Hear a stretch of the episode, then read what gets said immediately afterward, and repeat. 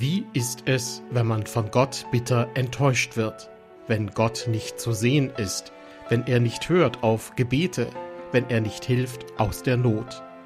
Mit diesen Fragen setzt sich das biblische Buch Hiob auseinander und gibt unterschiedliche Antworten darauf.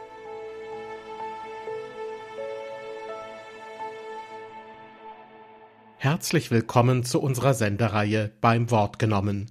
Diesmal mit dem ersten von insgesamt vier Vorträgen über einen Mann namens Hiob und das nach ihm benannte alttestamentliche Buch Hiob.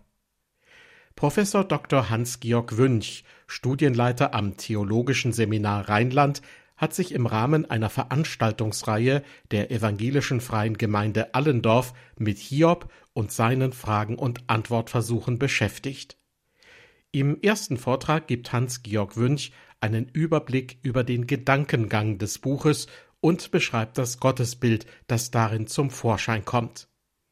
Die Überschrift lautet Hiobs Botschaft Gott ist unberechenbar und treu, wobei der Begriff unberechenbar absichtlich mit einem Bindestrich versehen wurde. Denn unberechenbar bedeutet hier nicht willkürlich oder tückisch, sondern es geht darum, dass Gott für uns Menschen nicht berechenbar ist. Er handelt souverän.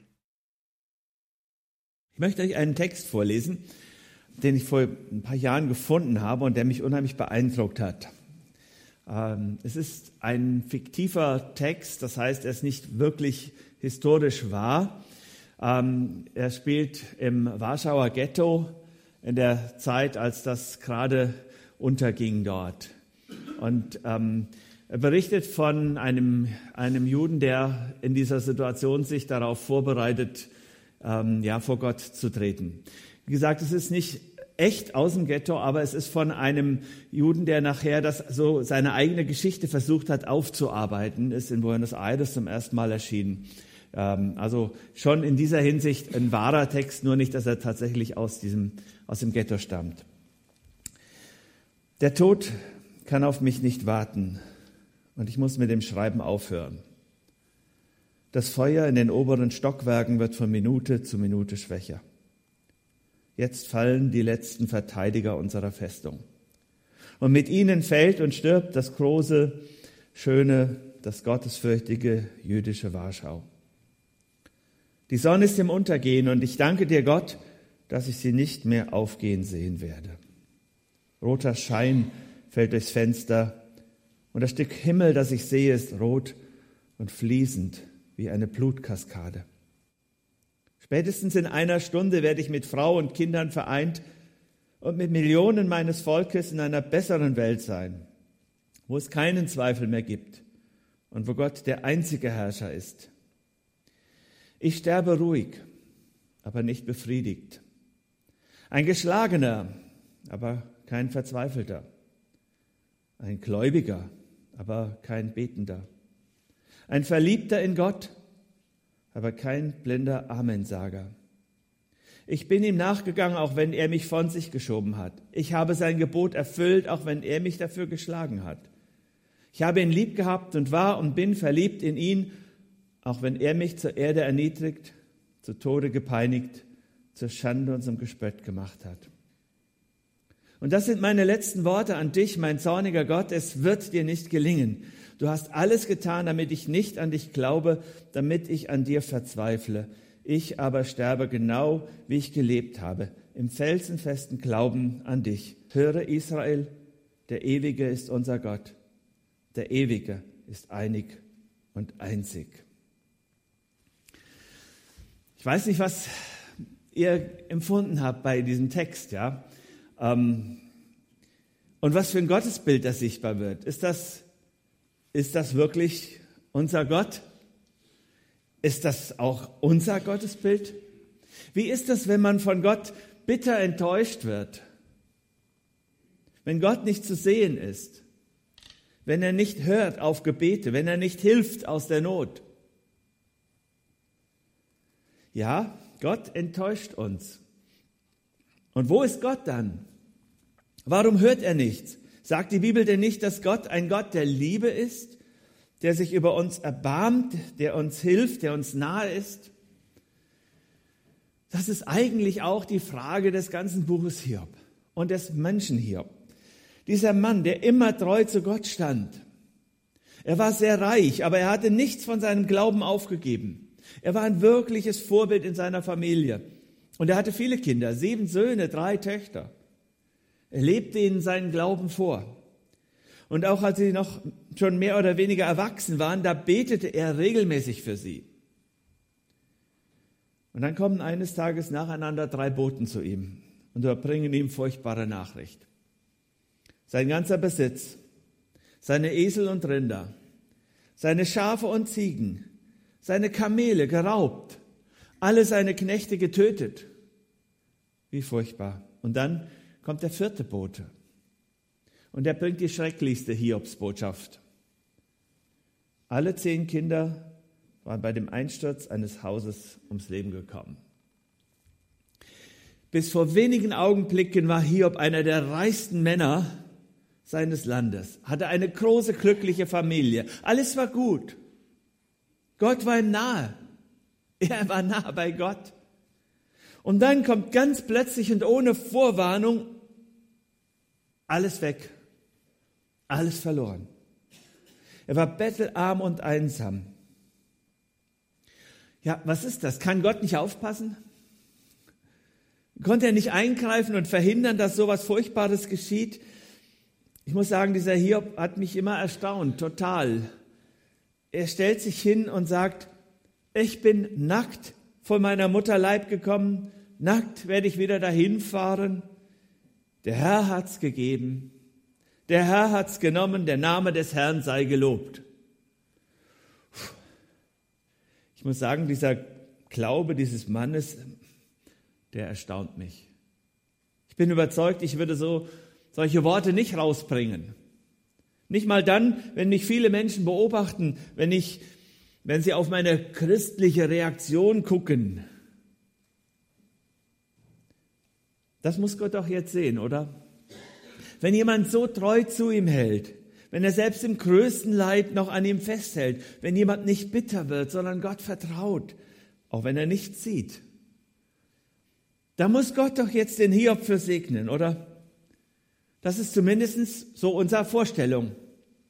Wenn man so treu zu Gott steht, dann muss es irgendwie gut gehen. Hiob wird sich bestimmt stark getröstet, in Gott geborgen fühlen, weil Gott ihm hilft. So wie wir das oft in Zeugnissen ja hören. Menschen, die mitten im Leid ganz besonders deutlich die Nähe Gottes erleben. Aber bei Hiob ist das Gegenteil der Fall. Nichts geschieht. Zumindest nichts Positives. Im Gegenteil, er wird krank. An seinem ganzen Körper, von der Kopfhaut bis zu den Fußsohlen, bilden sich Geschwüre. Sie jucken, sie platzen auf, sie entzünden sich. Hiob weiß nicht mehr wohin. Mit einer Tonscherbe kratzt er an den Geschwüren herum. Ich kann Hiobs Frau eigentlich ganz gut verstehen. Sie kommt zu ihrem Mann und sagt zu ihm, hältst du noch fest an deiner Frömmigkeit? Sage Gott ab und stirb.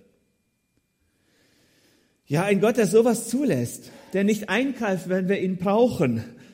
Wofür brauchen wir den Gott denn dann eigentlich? Was ist unser Glaube denn wert, wenn er keinerlei Erfolg hat? Wenn Gott unendlich fern zu sein scheint, wenn er sich offensichtlich überhaupt nicht um uns kümmert, wo wir doch so treu sind. Und wieder ist der Mann ein Vorbild ohne Ende. Er sagt zu seiner Frau, haben wir Böses, haben wir Gutes von Gott empfangen und sollten das Böse nicht auch annehmen? Da sitzt der Hiob in der Asche, ein Symbol seiner tiefen Traurigkeit. Wir werden uns damit noch näher beschäftigen in den nächsten Tagen. Dieser Hiob ist kein Überflieger, der leidet, der ist erschüttert. Auch wenn er nach wie vor an Gott festhält. Und er ist einsam. Niemand will was mit ihm zu tun haben. Er sagt, denn der, ich, das stinkt alles, ja. Also die Leute nüpfen die Nase, wenn sie ihm begegnen. Eitrig. Und dann kommen seine Freunde. Doch, sie kommen, sie setzen sich zu ihm, um mit ihm zu trauern, um ihn zu trösten. Sieben Tage, sieben Nächte sitzen sie einfach nur da, denn, so heißt es in Hiob 2, Vers 13, sie sahen, dass der Schmerz sehr groß war. Manchmal kann man in solchen Situationen nur noch da sein. Keine Antworten sind gefragt, sondern einfach nur menschliche Nähe. Und das sind diese Freunde. Und dann nach sieben langen Tagen des Schweigens fangen sie an, mit Hiob zu reden. Sie wollen ihn trösten. Sie wollen ihm zeigen, dass sein Leiden einen Grund haben muss. Diese Freunde, die wollen gut. Aber auch mit gutem Willen kann man manchmal was Falsches machen. Sie wollen trösten. Und sie überlegen, Mensch, wie kann man trösten? Man muss dem Mann doch zeigen, dass Gott einen Grund hat für das, was er tut. Gott kann doch nicht so unverständlich handeln und sein. Es muss doch einen Grund geben dafür. Und so versuchen sie, diesem Hiob zu erklären, woran das liegt. Irgendwo in deinem Leben, lieber Mann, lieber Hiob, irgendwo in deinem Leben muss Schuld sein. Denn Gott ist doch nicht, der macht doch das nicht einfach so. Das liegt an dir, Hiob. Aber Hiob ist sich eigentlich sicher. Er hat nicht gesündigt. Also nicht, dass er nie gesündigt hätte aber er weiß, da ist nichts, was ich festhalten will, irgendeine Sünde, die ich nicht bekennen will, irgendeine Schuld und jetzt straft mich Gott deswegen, da ist nichts. Und seine Überzeugung ist, dass Gott unberechenbar ist. Ich habe da einen Bindestrich reingemacht, für Hiob war der nicht da. Hiob hat wirklich gedacht, er ist unberechenbar. Aber der Bindestrich ist noch wichtig. Wie ist Hiobs Bild von Gott? Das ist irgendwie erschreckend. Er sagt das in Hiob 9. Er sagt ja, wenn ich ihn auch anrufe, dass er mir antwortet, so glaube ich nicht, dass er meine Stimme hört. Vielmehr greift er nach mir im Wettersturm und schlägt mir viele Wunden ohne Grund. Er lässt mich nicht Atem schöpfen, sondern sättigt mich mit Bitternis. Und ein paar Verse später, es ist gleich. Darum sage ich, er bringt den Frommen um wie den Gottlosen. Hat doch alles keinen Wert.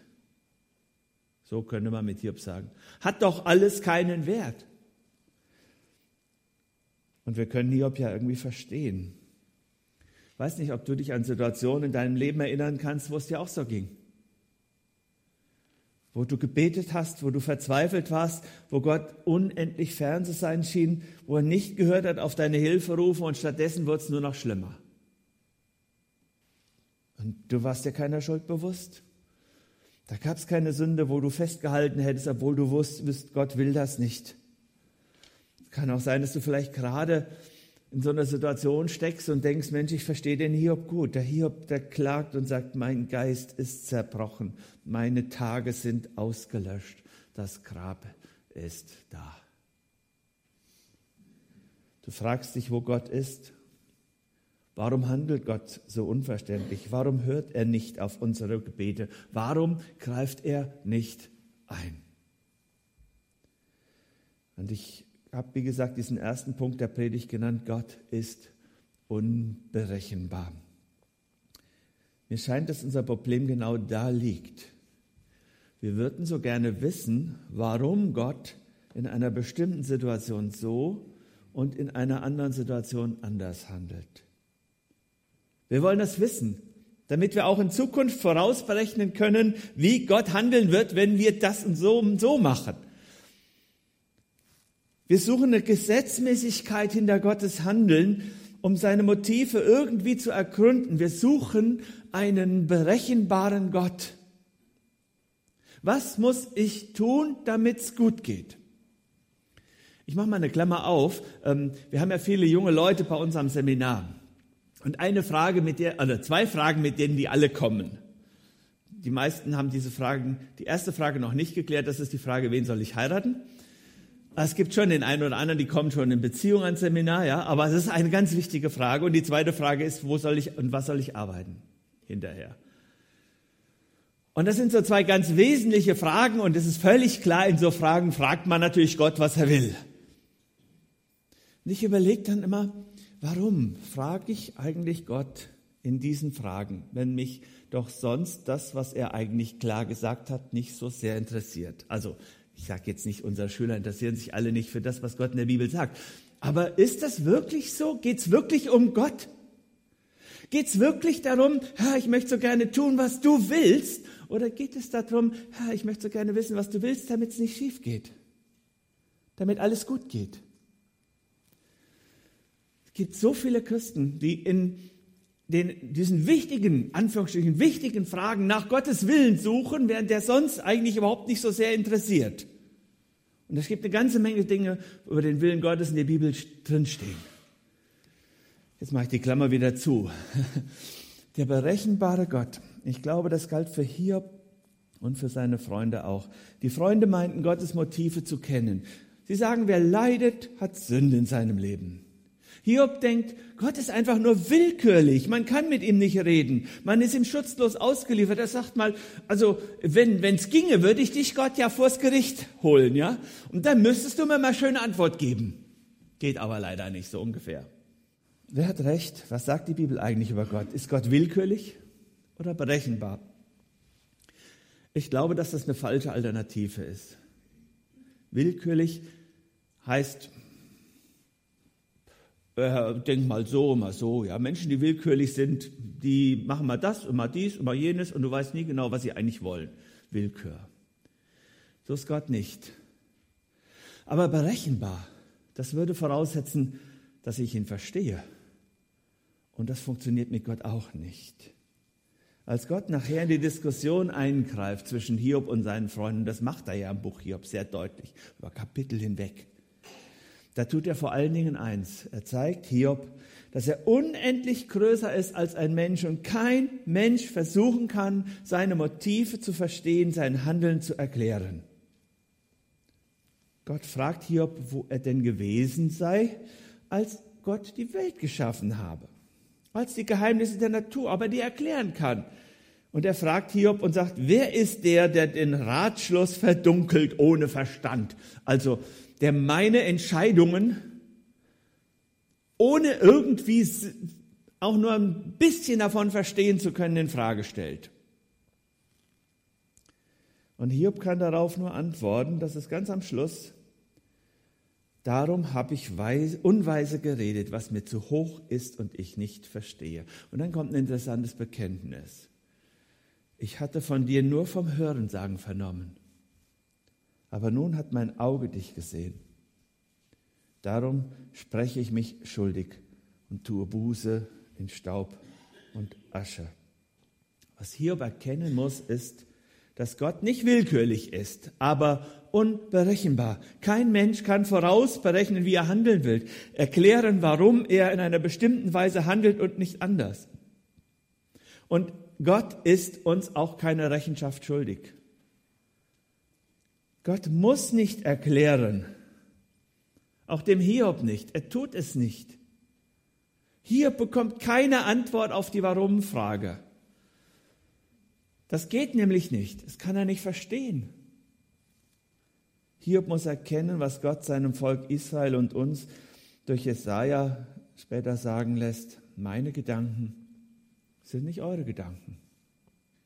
Eure Wege sind nicht meine Wege, spricht der Herr, sondern so viel der Himmel höher ist als die Erde, so sind auch meine Wege höher als eure Wege und meine Gedanken als eure Gedanken. Gott kannst du nicht verstehen. Und wenn du wissen willst, warum etwas geschieht, warum er etwas tut, diese Frage ist normal, sie ist menschlich, sie wird auch in der Bibel immer wieder gestellt, aber es ist immer wieder klar, du bekommst darauf keine Antwort. Denn dann müsstest du Gott verstehen können. Und wie klein wäre Gott, wenn wir ihn verstehen könnten? Der Musiker und Sänger Arne Kopfermann hat nach dem tragischen Tod seiner zehnjährigen Tochter, die bei einem Autounfall ums Leben kam, in einem Lied Folgendes geschrieben. Wir glauben fest, du spielst mit offenen Karten, entschlüssel mit der Bibel deinen Plan wenn du dann doch nicht tust, was wir von dir erwarten, dann klagen wir dich unverhohlen an. Zu denken, wir verstehen dich, ist vermessen. Es gibt für dein Verhalten keinen Code. Wir sind nur einem Trugschluss aufgesessen. Das lernen wir oft erst in Leid und Not. Und der Refrain, doch du bist Gott, wir sind es nicht und du verhüllst dein Angesicht. Wir sehen nie das ganze Bild, nein, nur durch einen Spiegel, der verklärt, nur wie durch einen Spiegel, der nicht alles erklärt. Herr, Hilf uns, dir trotz allem zu vertrauen. Ich meine das, genau das mit der Formulierung, Gott ist unberechenbar. Er ist kein Automat für ewige Glückseligkeit. Der Glaube an Gott ist kein Mechanismus, um dieses Leben berechenbar und planbar zu machen. Und wer an Gott glaubt, so wie es die Bibel sagt, der kann nicht sagen, jetzt wird es in meinem Leben alles gut. Wir können seine Motive nicht verstehen. Das ist etwas, was mir in den letzten Jahren und Monaten und Jahren zunehmend wichtiger wird, weil einfach in unserem persönlichen Umfeld auch immer wieder Situationen auftreten, in denen ich Gott einfach nicht verstehe. Da sterben Menschen viel zu früh. Anfang dieses Jahres noch ganz persönlich, wo ein naher Verwandter von uns Selbstmord begangen hat. Und dann fragst du dich, warum Gott? Wo bist du?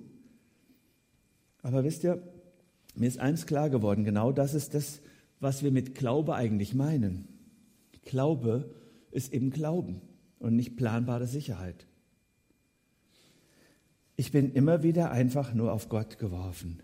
Ich muss ihm vertrauen lernen, auch wenn ich nichts sehe. Oder vielleicht noch deutlicher, gerade wenn ich nichts sehe und sein Handeln nicht verstehe.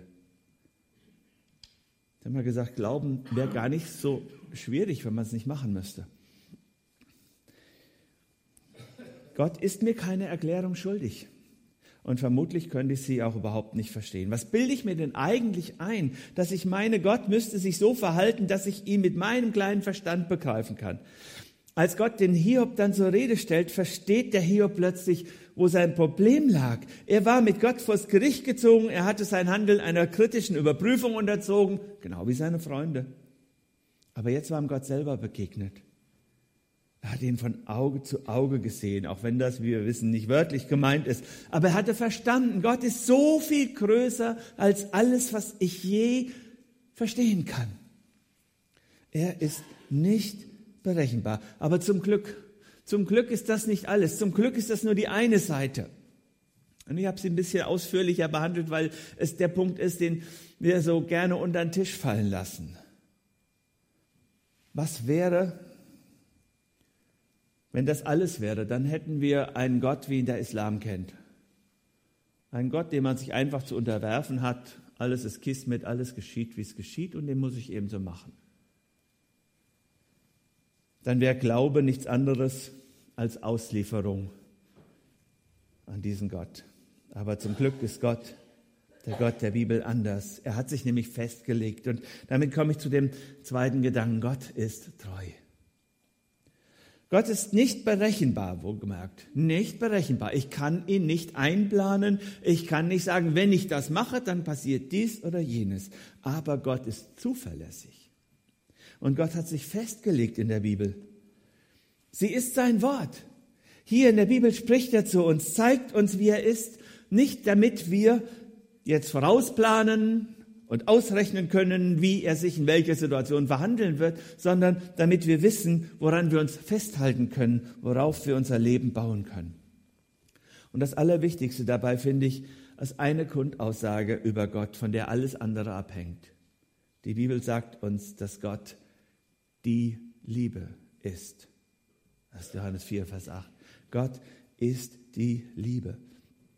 Und wenn du seine Kinder, sein Kind geworden bist, dann gilt diese Liebe Gottes dir ohne Wenn und Aber. Aber es ist genau wie mit unseren eigenen Kindern auch.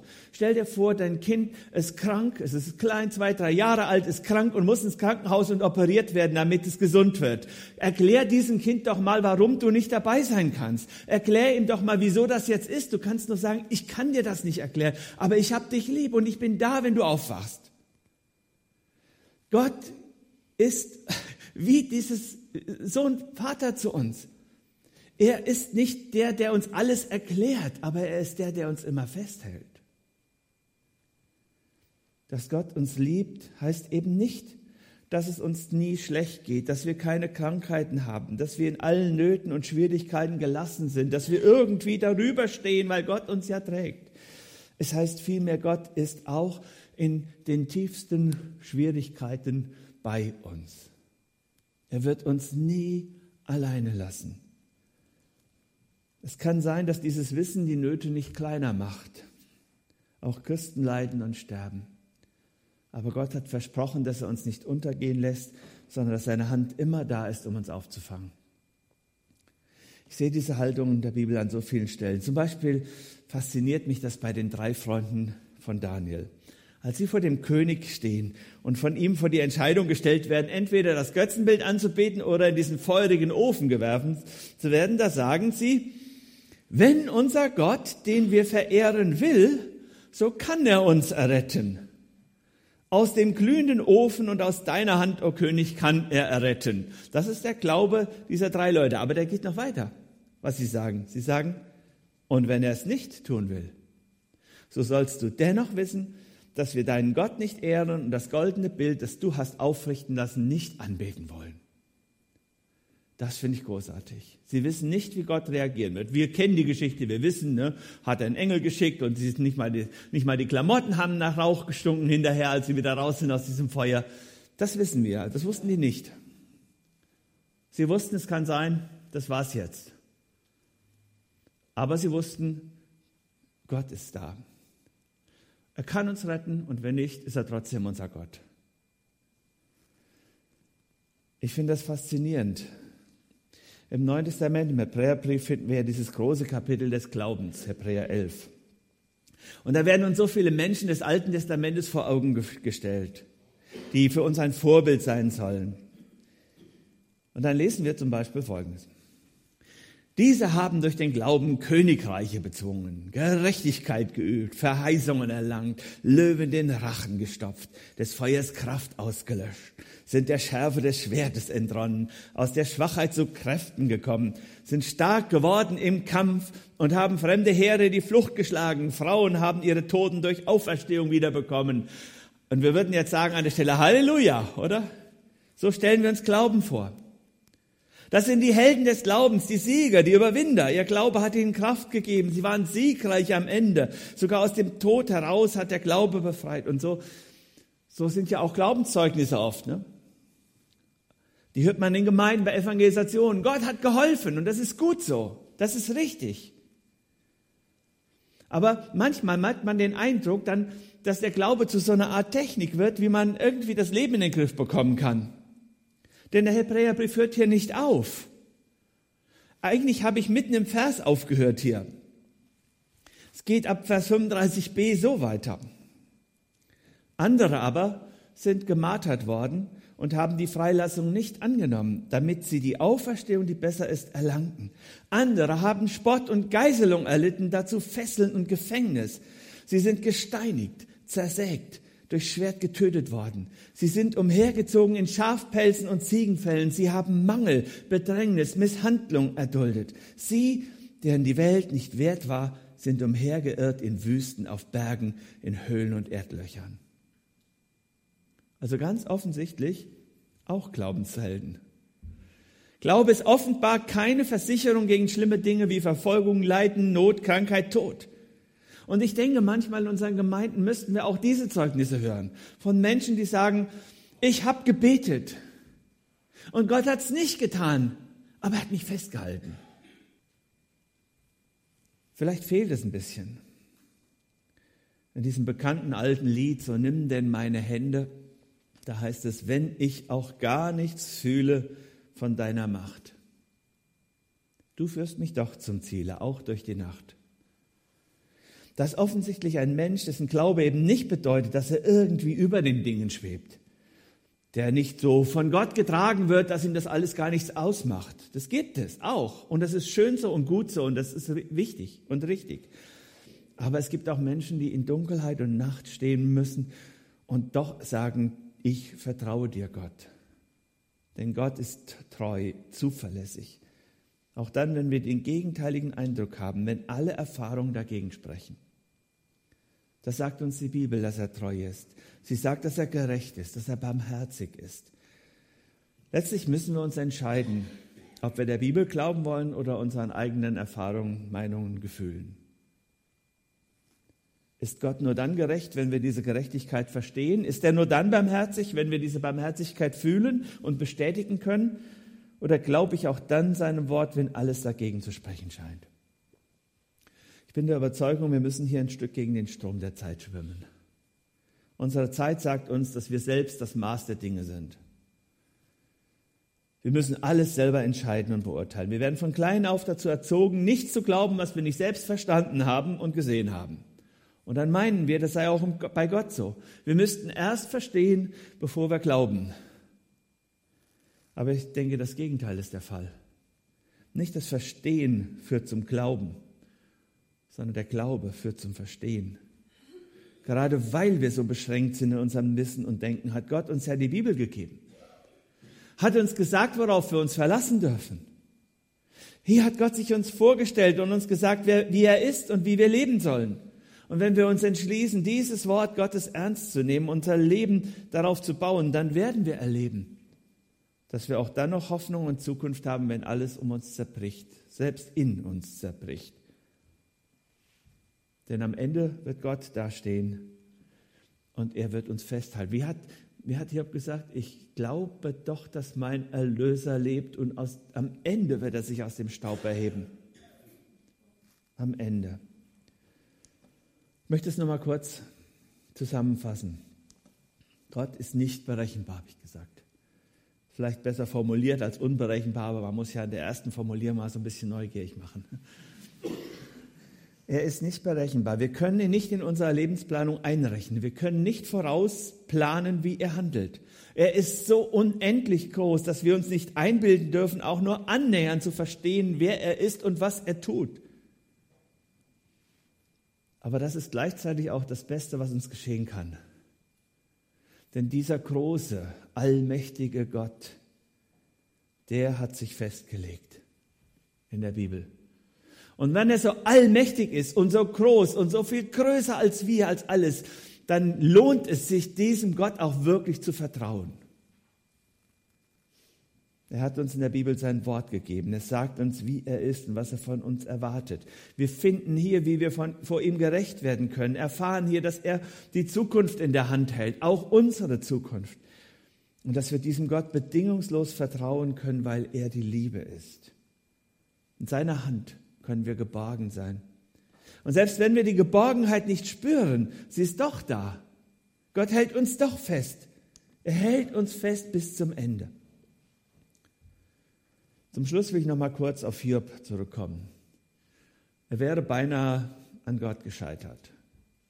Wenn man das liest, merkt man, wie er von Rede zu Rede, von Mal zu Mal irgendwie aggressiver wird und, und, und mehr sich auflehnt. Und man hat fast den Eindruck, Hiob kommt bald an den Punkt, wo er sagt, Gott, ach weißt du, ich will nichts mehr mit dir zu tun haben. Und da greift Gott ein. Gott lässt Hiob nicht vor die Hunde gehen. Im richtigen Moment greift er ein. Es gibt so einen Satz, der heißt, Gott kommt immer spätestens rechtzeitig. Gott lässt Hiob nicht untergehen. Auch wenn weder Hiob noch wir letztlich verstehen können, warum das alles geschehen musste, können wir an Hiob sehen, dass Gott wirklich treu ist. Hiobs Leiden hatte keine erkennbare Ursache. Aber man kann sagen, es hat ein Ziel gehabt. Hiob und auch wir sollen erkennen, dass man Gott auch dann vertrauen kann, wenn man sein Handeln überhaupt nicht mehr versteht. Vielleicht ist das ja der wahre Grund, ich weiß es nicht, für dieses tiefe Leid Hiobs, dass wir erkennen sollen, dass Gott selbst dann noch treu ist und zuverlässig, wenn alles um uns herum zerbricht. Wie gesagt, ich weiß es nicht, aber ich weiß, dass die Geschichte des Hiob uns zeigt, dass Gott treu ist. Viele Christen, habe ich schon gesagt, bekommen Angst, wenn sie dieses Buch lesen. Sie fürchten, Gott könne mit ihnen auch einen so schweren Weg gehen. Aber ich glaube, das Buch hier will uns eigentlich das Gegenteil sagen. Es ist nicht dazu da, uns zu sagen, was auf uns zukommen wird. Es, jeder Mensch hat seine eigene Geschichte. Es hat keinen zweiten Hiob gegeben und du wirst es auch nicht sein. Das Buch hier will uns vielmehr zeigen, Gott ist dass nicht einmal das schlimmste Leid, was uns als Menschen begegnen kann, Gott davon abhält, uns zu lieben. Gott greift ein und hilft Hiob heraus als der nicht mehr weiter kann. Und Gott spricht über dem Leben des Hiob das letzte Wort. Er segnet ihn wieder neu, er macht ihn gesund, er schenkt ihm doppelt so viel Reichtum wie vorher, lässt ihn nochmal sieben Söhne und drei Töchter bekommen, weitere 140 Jahre leben, genießen, was Gott ihm schenkt. Nicht immer ist das so. Aber Gott hat ja noch eine ganze Ewigkeit lang Zeit, Gerechtigkeit zu üben. Wenn er Hiob nicht in diesem Leben gesegnet hätte, dann hätte Hiob diesen Segen umso mehr in der Ewigkeit erlebt. Auch hier denkt Gott viel größer als wir Menschen. Gott ist nicht eingeschränkt auf unsere Möglichkeiten und Kräfte und auch nicht auf unsere paar Jahre, die wir auf dieser Erde leben. Es ist großartig, so einen Gott zu haben. Es ist großartig, diesem Gott vertrauen zu dürfen und ihm können wir unser Leben übergeben. Auch und gerade wenn wir ihn nicht verstehen. Ihn wollen wir anbeten und ihm dienen. Amen. Hiobs Botschaft Gott ist unberechenbar und treu. Unter diesem Titel hörten Sie den ersten Beitrag einer vierteiligen Vortragsreihe, die Professor Dr. Hans-Georg Wünsch in der evangelischen Freien Gemeinde Allendorf gehalten hat. Professor Wünsch ist Studienleiter am Theologischen Seminar Rheinland. Diese Sendung finden Sie auch in unserer Audiothek auf irfplus.de sowie in der kostenlosen IRF Plus App, und zwar in der Rubrik Beim Wort genommen. Den zweiten Teil der Vortragsreihe zum Buch Hiob gibt es im Programm von IRF Plus heute in einer Woche zu hören. Wäre schön, wenn Sie auch dann wieder mit dabei sind.